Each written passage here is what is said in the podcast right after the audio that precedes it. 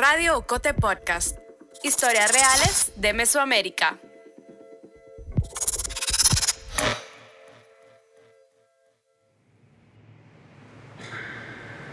En una pequeña sala con paredes blancas y sillas negras, el calor comienza a apretar. Son apenas las ocho y media de la mañana y la sala ya está llena. Estamos en el juzgado de mayor riesgo A, en la torre de tribunales de Ciudad de Guatemala. Hoy, 24 de enero de 2022, se dictará sentencia por un caso de violencia sexual en contra de un grupo de mujeres achíes durante el conflicto armado interno en Guatemala. Una mujer de pelo negro recogido en una trenza, con un perraje blanco sobre los hombros, se sienta frente al micrófono. Es Margarita Alvarado. Con la voz entrecortada le habla al juez. Yo lo que uno que pido que entregue a mi esposo y en donde lo fueron a dejar. Que, que, me entregue el resto. Ella, ella estaba muy bien en donde me estar a mis papás y yo esperaba a mi esposo, ya no llegó. Después de retirarse para deliberar, el juez Herbie Sical lee la sentencia. Con la prueba portada establecemos que los acusados Francisco Cuchún Alvarado, también Cuchún Alvarado, Gabriel Cuchún Alvarado, Benvenuto Ruiz Aquino y Bernardo Ruiz Aquino encuadran su conducta en los delitos contra los deberes de la humanidad regulado en el artículo 378 del Código Penal, por lo que se debe imponérseles la pena correspondiente. Así se resolvió que cinco expatrulleros de autodefensa civil fueron responsables de delitos contra los deberes de la humanidad en forma de violencia sexual en contra de 36 mujeres achíes. Las mujeres adentro y afuera de la sala se abrazaron, la justicia había llegado. 40 años tarde, pero había llegado. Este fue el segundo caso en el que mujeres mayas lograron una sentencia por los abusos cometidos durante el conflicto armado. El primero fue el de Sepurzarco. En 2016, la jueza Yasmín Barrios condenó a dos militares retirados. Las mujeres quechíes de Sepurzarco, con los rostros cubiertos por los perrajes parte de su indumentaria, se convirtieron en un símbolo de lucha por la justicia contra la violencia sexual. Soy María Olga Domínguez Ogaldes y en este episodio de Radio Cote Podcast te contaré cómo las mujeres de pueblos originarios se han organizado y sentado un precedente de resistencia en las últimas décadas. Algunas identificadas como feministas, otras alejadas de los movimientos más urbanos. Hoy exploraremos cuáles han sido los retos que han enfrentado y cómo el racismo es el aliado perfecto del machismo, dos violencias que las atraviesan.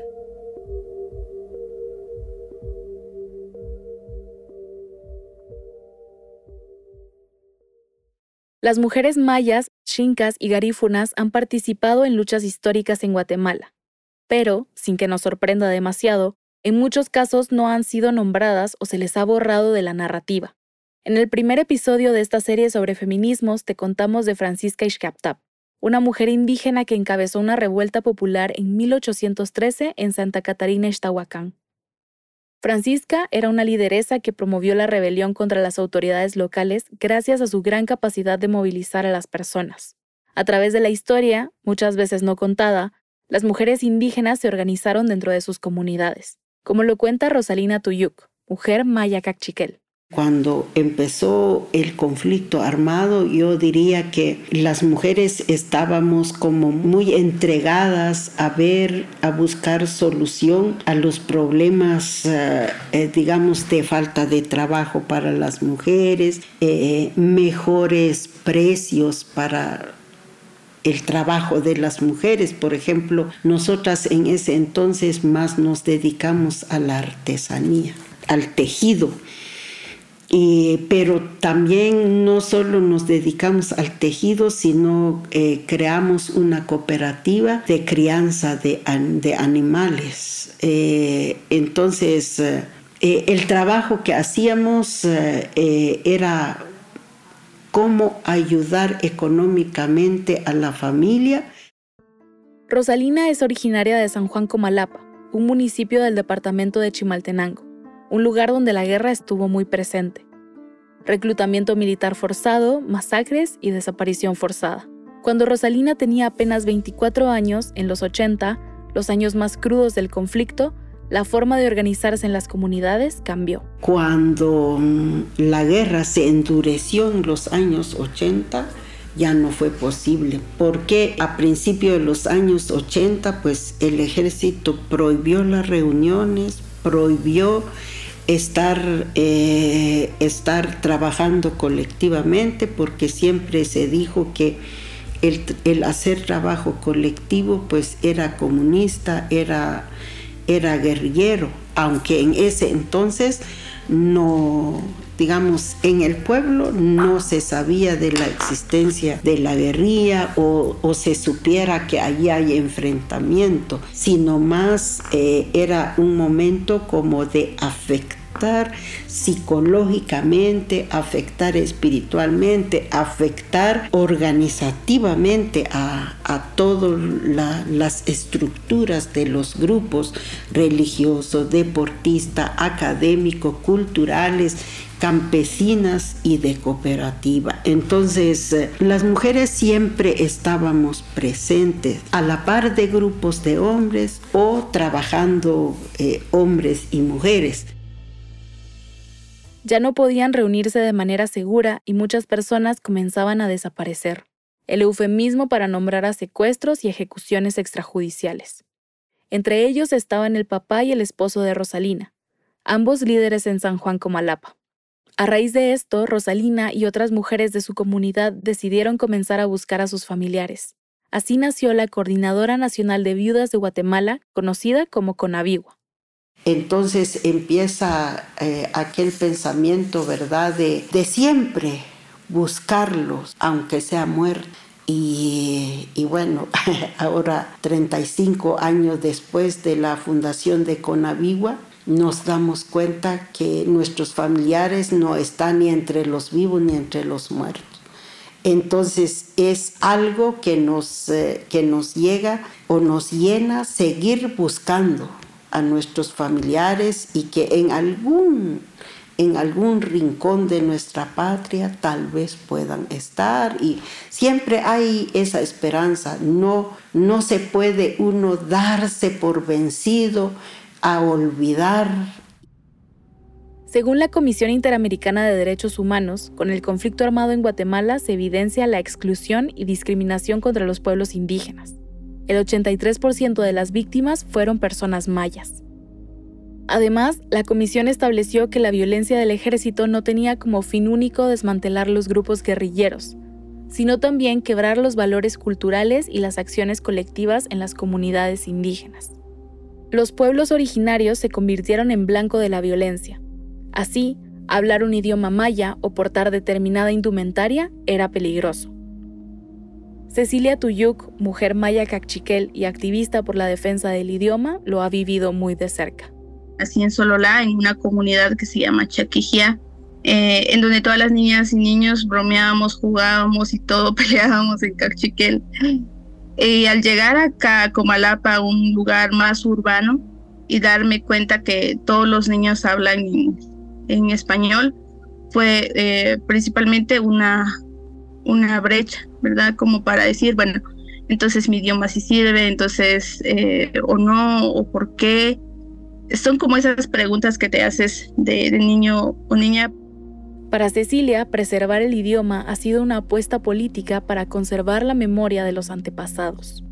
Yo siento que la resistencia de las mujeres indígenas ha sido muy grande y y mucha de esa sabiduría que, que ellas han podido trabajar o, dejar es en cuanto al, al, idioma ¿no? y a la indumentaria, que para mí eso es algo muy fundamental y que considero que si no hubiera sido por el idioma, por esto mismo del poder comunicarnos y que ancestralmente a las mujeres se nos ha callado, entonces si no hubiera sido por el idioma, mm, nuestra voz estaría mucho más apagada y podría decir que puedo comunicarme mucho mejor en mi idioma que en español, porque creo que desde ahí sale el verdadero corazón de lo que pienso, de lo que siento.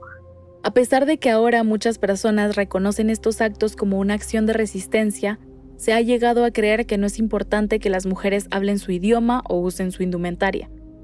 Verónica Zagbin, socióloga maya quiché, dice que estas luchas no han sido valoradas por ser impulsadas por las mujeres se cree que, los hombres han sido como los que saben hablar, ¿verdad? Pero eh, tal vez no es tanto que sepan hablar, sino más bien que de alguna manera los hombres han tenido más oportunidad de, castellanizarse, entonces podían hablar en español. Entonces eh, se creía, digamos, que las mujeres, como solo hablaban su idioma, pues no pensaban, no, no sentían, no se fijaban de las cosas que estaba pasando, ¿verdad? Entonces los hombres fueron... Cecilia se dio cuenta de que su experiencia era distinta a la de otras niñas, no solo por hablar cachiquel, sino también por ser una niña indígena. Y me daba cuenta pues que, que los profesores tenían como más preferencia hacia los, los hombres o prestaban más atención a los hombres o a las mujeres que eran mestizas. Entonces era como, eh, ¿por qué a mí o por qué a nosotras nos tratan diferente? Y no era como un trato muy amable, sino que era como muy, muy brusco, violento. Y entonces te vas dando cuenta que hay, hay, hay algo en ti seguramente que no está bien. Es una discriminación que han vivido muchas mujeres indígenas en Guatemala. Para algunas ha tenido implicaciones graves, como el hecho de vivir agresiones sexuales durante el conflicto armado interno que se vivió en Guatemala desde 1960 hasta 1996. El REMI estima que 30.000 mujeres fueron víctimas de violencia sexual. El 88.7% eran indígenas mayas. La investigadora Aura Marina Yoko Sahai explica en un artículo publicado en la revista de estudios literarios e historia social Carabele que estas prácticas son producto de una cultura patriarcal y machista, en donde las mujeres se ven como inferiores a los hombres. Esto deja efectos muy negativos como el aislamiento o el silencio ante otras violencias. Entonces encuentran en nuestra vida, en nuestro cuerpo, pues estas formas de, opresión, de jerarquización, de, desvalorización, ¿verdad? Entonces eh, se desvalora todo lo que se considera femenino o todo lo que considera que es propio de las mujeres y se junta con todo lo que se desconsidera todo lo que se considera propio de los pueblos, ¿verdad? Entonces ahí empieza todo ese proceso de, de racismo. El machismo y el racismo atraviesan las experiencias de las mujeres indígenas como Rosalina, Cecilia y Verónica. Velar porque haya esta, este equilibrio como lo hubo en, en la historia maya, ¿no? Que ese equilibrio eh, entre la energía femenina y masculina que poco a poco se fue corrompiendo, pero pues por, por la invasión y por la imposición de una cultura y de una forma de ver el mundo que no nos pertenece. Y si hablamos de, de, la escuela, si hablamos de la iglesia y de otras tantas cosas que han hecho que nuestra sociedad esté como esté. Suseli Puluk, trabajadora social que es parte del equipo técnico de Incide Joven y artista maya quiché, explica que el colonialismo impuso prácticas diferentes a las que ya tenían los pueblos originarios, que cambiaron su forma de relacionarse. Así comenzó a construirse la masculinidad dominante, que de alguna manera ponía en ventaja a los hombres indígenas frente a las mujeres. Y que las mujeres indígenas de por sí nos atraviesa un, patriarcado que yo también insisto en decir que no es un patriarcado como muy homogéneo como el que se nos dice que, que digamos, comparado al de Europa, ¿no? Sino si hay un patriarcado, es un patriarcado colonial porque se instaura a partir de, procesos de violencia hacia los cuerpos, principalmente de las mujeres, pero que también hay un proceso paralelo ahí de una construcción de una masculinidad dominante, ¿no? Siento que así como el patriarcado, el colonialismo, no terminó y ha tratado también de permanecer a través de adaptarse a nuevas formas, eh, lo vemos como en, en, la represión de que las fuerzas, las fuerzas em, eh, represivas, ¿no? Al final son personas racializadas, son hombres racializados de comunidades indígenas que llegan a desalojar a comunidades. Lo vemos hoy, lo vimos en los años 80 durante el genocidio. Entonces creo que esta política de creación de una masculinidad dominante, que también, eh, además de, de de captar, digamos, a estas personas de las comunidades, van generando formas para violentar a, a, sus mismas comunidades, ¿no? Entonces,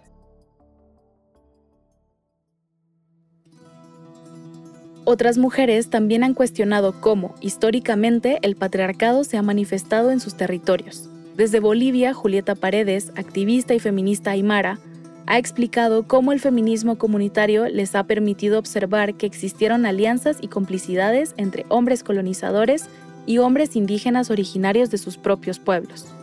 Una relación desigual entre hombres, desde el racismo, pero una articulación cómplice contra las mujeres.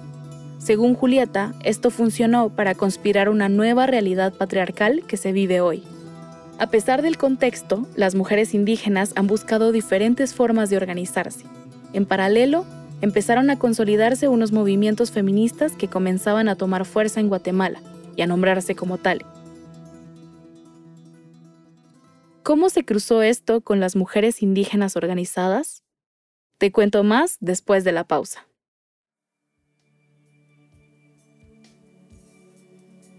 Estás escuchando Radio Ocote Podcast el podcast de periodismo narrativo del medio digital Ocote. Síguenos en las redes sociales y en tu plataforma de audio favorita para enterarte del lanzamiento de cada nuevo episodio y de los demás contenidos de Ocote.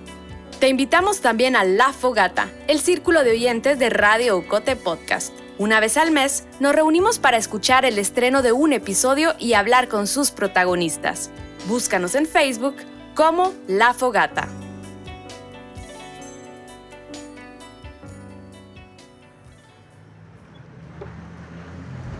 El polvo se levanta en el camino de tierra que conduce a la entrada del proyecto minero en La Puy, en San José el Golfo, un municipio del departamento de Guatemala ubicado a unos 20 kilómetros del centro de la ciudad.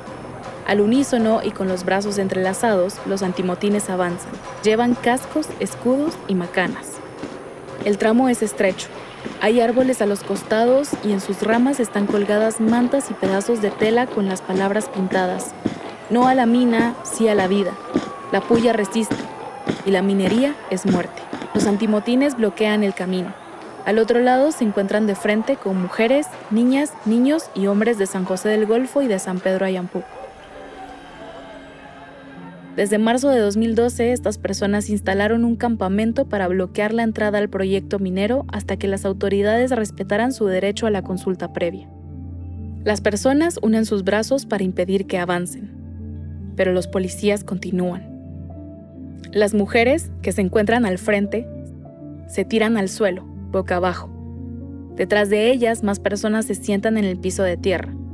Comienzan a rezar y cantar. No se van a mover.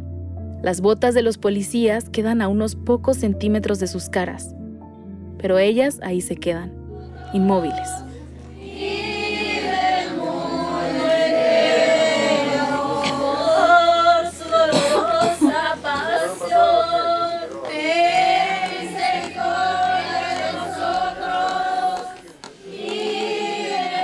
Ese 7 de diciembre de 2012, en la resistencia pacífica a La Puya, los antimotines no pudieron desalojarles.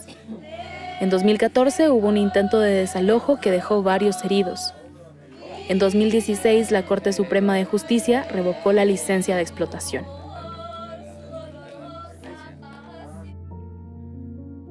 Las mujeres de la Puya han sido un ejemplo de resistencia y de lucha por el territorio que en Guatemala aún hoy sigue siendo un tema de disputa. El Estado ha tenido grandes deudas con la población indígena por la violencia ejercida durante el conflicto armado, incluyendo la usurpación de sus tierras. Aunque los acuerdos de paz que se firmaron hace más de 25 años abrieron la puerta para reconocer los derechos de los pueblos indígenas, la realidad es que los problemas de tenencia de la tierra aún no están solucionados y las mujeres han tenido un papel importante para poner en el debate esta situación. Lorena Cabnal es Maya Shinka, cofundadora de la Red del Movimiento Feminista Comunitario Territorial en Guatemala y de la Red de Sanadoras Ancestrales del Feminismo Comunitario. Lorena ha explicado que la reflexión sobre el cuerpo y el territorio que les había sido despojado fue fundamental para pensar en un feminismo comunitario un movimiento que otras mujeres de Latinoamérica ya habían abordado, como las feministas comunitarias en Bolivia a finales de los años 90. Es a partir del año 2004 y 2005 que se hacen procesos de denuncia por violencia sexual, violencia contra las mujeres y, y femicidio en una comunidad indígena al oriente de Guatemala. Y a partir de ahí hacemos, empezamos a hacer una relación. Y la relación era si defendemos el territorio tierra, que es ancestral de toda la lucha que hemos traído contra el colonialismo, pero luego también con los terratenientes, que para estos tiempos han usurpado más eh, del 50% del territorio ancestral, entonces decían, ¿por qué los cuerpos de las mujeres también no se defienden como un territorio? Escuchas a Lorena en una entrevista con el Centro de Intercambio y Servicio para el Cono Sur Argentina en el marco del seminario Taller Mujeres y Ciudades, Injusticias Territoriales en 2019. Desde Ocote intentamos contactarla para este episodio, pero nos comentó que se encontraba asistiendo situaciones territoriales complejas por desalojos en distintas comunidades. Las reflexiones que comenta Lorena también iban acompañadas de acciones, como la lucha contra la minería en el territorio Xinca. Y en esas jornadas de lucha y resistencia empezamos a meter, ¿verdad? Defensa de mi territorio, cuerpo y tierra. De allí nació y ya quedó como un enunciado que hoy camina con este feminismo comunitario y por eso nombramos territorial, porque trae la relación histórica significada de la tierra y de los cuerpos que vivimos las múltiples opresiones del sistema patriarcal el feminismo comunitario se planteó como un movimiento que toma en cuenta los contextos en la historia de las mujeres indígenas.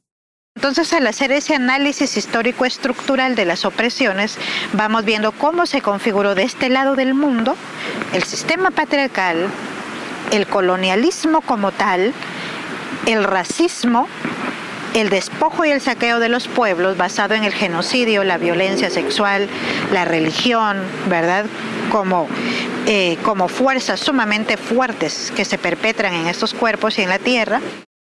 También la realidad del territorio que habitan, la espiritualidad que las acompaña y la cotidianidad de sus comunidades. Es un feminismo entonces que dialoga desde cosmogonía, en este caso maya y de pueblo xinca, dialoga también con intenciones feministas comunitarias, porque dialoga la vida de la comunalidad o de la comunidad, cómo se relacionan ahí o cómo se o cómo plantear dentro de la comunidad o cómo decodificar relaciones desiguales de poder, porque no puedo llegar a la comunidad indígena a hablar de género, de patriarcado, verdad, de misoginia, porque son pues son categorías occidentales. Esas mismas categorías occidentales, como las llama Lorena, le hacían ruido también a Quetzalí. Quetzalí Pérez tiene los ojos cafés y una sonrisa amplia. El cabello oscuro se interrumpe con mechones color rosa. Usa un huipil blanco y aretes grandes. A Quetzalí pudiste escucharla en las que siguen, el segundo episodio de esta serie de Radio Cote Podcast. Es periodista, coeditora en el medio digital Ruda y se define como artista feminista Maya Pocomam. Yo me comencé a nombrar feminista, creo yo, hace mucho, hace tres años. Eh, porque, digamos, yo, yo, me sentía como muy encontrada justamente con, con estas reflexiones que hacían varias compañeras eh, indígenas, eh, sobre todo mayas, en, que cuestionaban justamente que pues al final es un término, pues sí, que viene desde el occidente y que pues es un término puesto desde las mujeres blancas de esos momentos. Em, y, entonces eso me, perturbó muchísimo, ¿no? Porque entonces decía, entonces no debo de aceptar eso dentro de mí. Quetzalí tuvo muchas reflexiones alrededor de nombrarse o no feminista. No fue hasta que conoció las posturas de algunos feminismos como el comunitario y el antirracista que comenzó a entender que habían mujeres trabajando desde diversos espacios políticos que iban mejor con lo que ella pensaba pero lo definitivo para ella fue escuchar a feministas como Lorena Cabnal.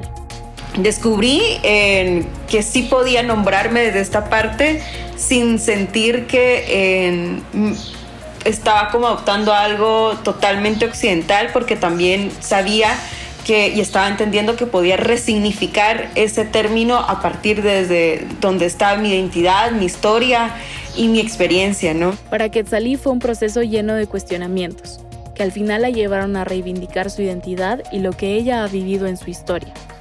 También en ese momento entendí que si bien en, pues a lo mejor algunas compañeras decían no nombrarse desde el feminismo, en, creo, yo entendí en ese momento que sí, para mí era importante nombrarlo, porque nombrarlo también eh, era posicionar en una problemática y un tema que es urgente tratarlo y es de cómo las mujeres eh, pues, nos vemos cada día y nos narran cada día eh, desde que nacemos hasta que también llegamos a, culminar nuestro ciclo de vida, ¿no? Entonces, para mí era como muy importante entender que nombrarme era también, pues, una forma de resignificar eh, la historia de, mi familia, mía y, de las futuras, ¿no? Eh, también experiencias y futuras pues, conocimientos que se podían ir formando.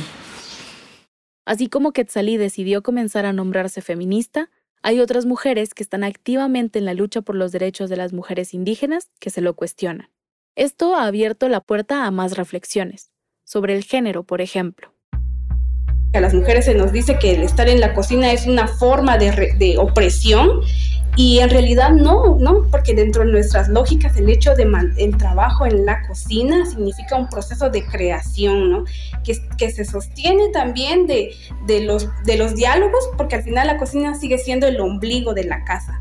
Y el ombligo de la casa implica que ahí existe el diálogo, ahí es donde otra lógica de, de, del trabajo, del cuidado, incluso porque no solo es un cuidado, tuyo, individual o familiar, sino es un cuidado a nivel comunitario.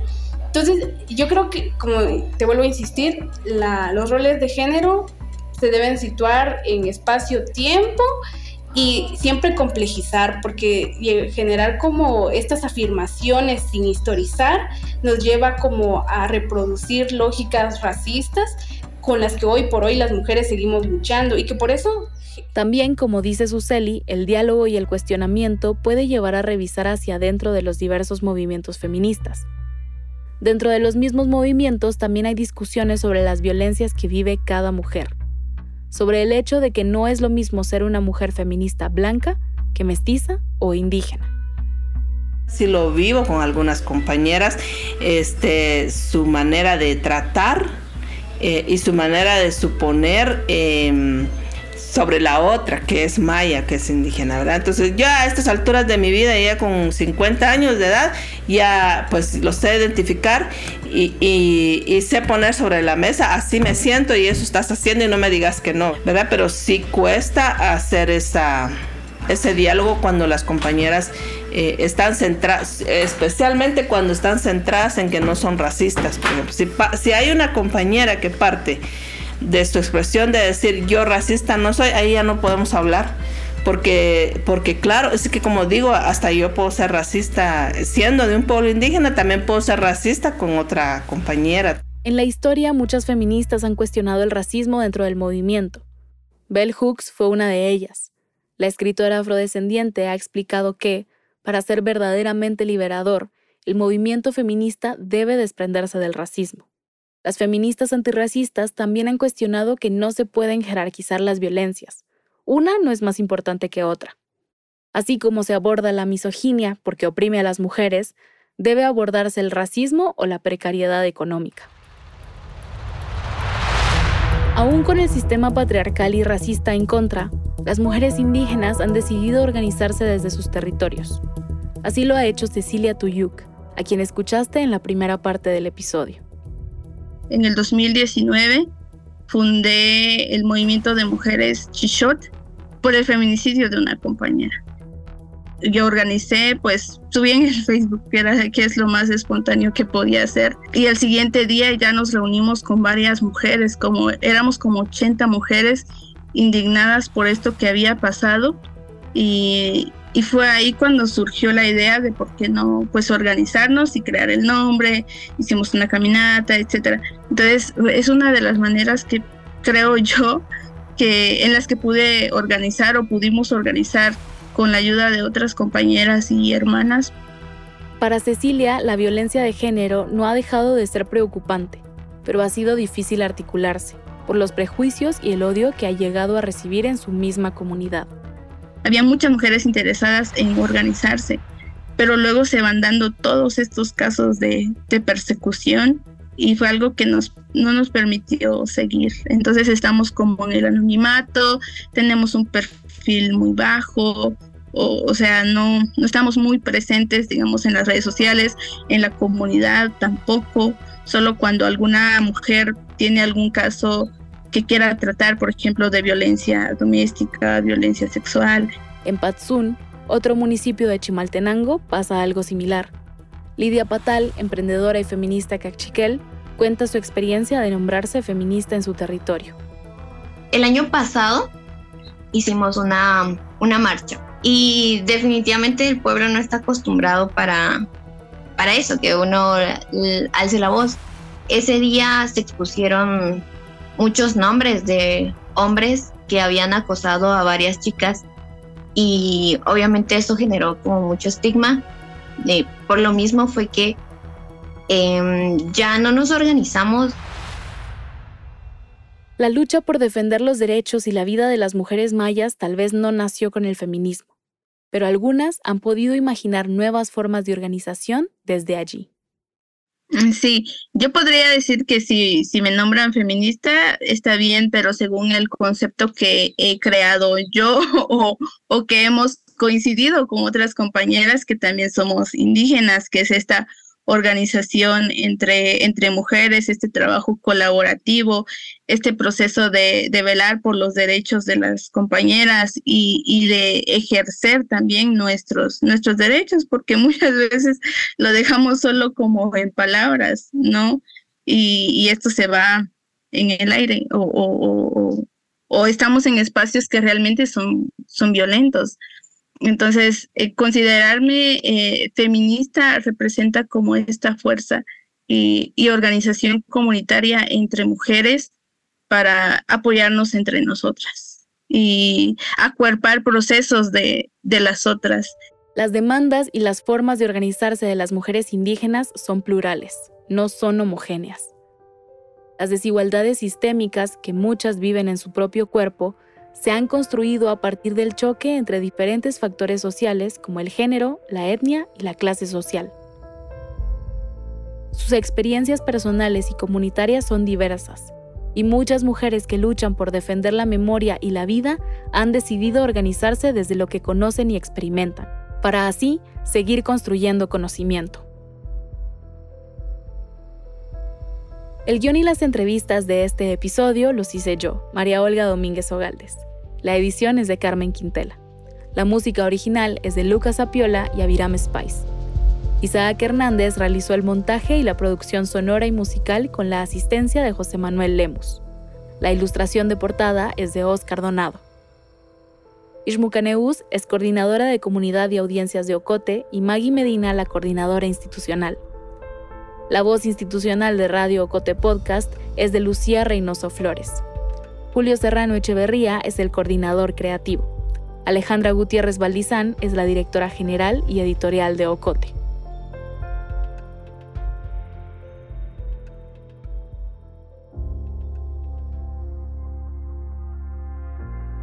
Llegamos al final de este episodio. Si te gustó, te impactó, te indignó o te emocionó, te animamos a que lo compartas con tus amigas, amigos y familiares. Sigue nuestro canal en tu plataforma de audio favorita para que te notifique cuando estrenemos un episodio. También puedes suscribirte al correo de Ocote para recibir semanalmente nuestro newsletter. Experimenta nuestra página web agenciaocote.com para otras historias en otros formatos. Radio Ocote Podcast es producido en Guatemala por el equipo de Ocote, con el apoyo financiero de Seattle International Foundation. Ocote trabaja con el apoyo de los fondos operativos de Servicios Ocote, Foundation for a Just Society y el Fondo Centroamericano de Mujeres FCAM con Oak Foundation.